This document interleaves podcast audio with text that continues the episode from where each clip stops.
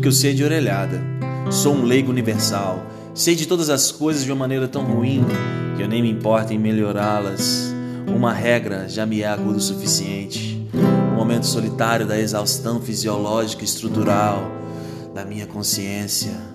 Qual a esperança de um condenado à morte, Platão ou Cristo?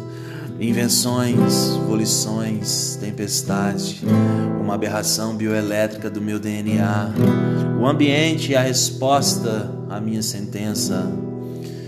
Então, qual será a melhor hora de se ejetar deste mundo, um emaranhado de regras insolúveis, onde começa o verdadeiro inferno?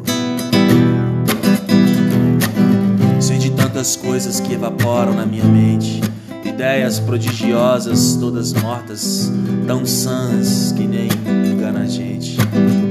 Tudo está no outro: comunicar, transar, protagonizar e agonizar.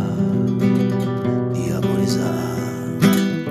Nenhuma obra vence a morte. Como será que se nasce de novo? Será que é morrendo? Será que é encontrando a paz? Depois de alguns anos Veio uma desesperança sincera. E eu então me voltei às pessoas que eram mais belas. Encontrei um mundo fechado. Uma Glock com uma bala só. Às vezes funciona, outras vezes é necessário rever signos, astros, deuses e deidades, retornar ao caminho da ilusão e questionar sem nenhum direito uma certeza futura. Olha o que eu aprendi com uma máquina, o meu desejo. O que há de escrever?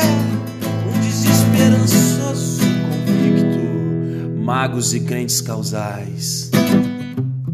No fim é só uma ode aos animais que são tão holísticos, uma esperança gaia uma externalidade institucional incontrolável, uma perspectiva moral nobre, apenas porque não se pode diferir de uma crença primária inefável em algum protossímbolo profundo, uma cebola oca.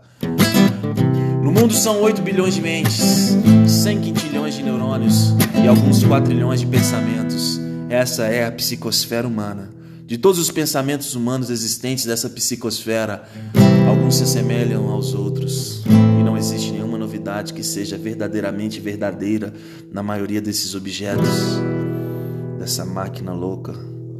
E se retirarmos então os pensamentos primários, os de sobrevivência e competição, será que sobra alguma coisa? Se sobrar então, é aí que a gente deve viver.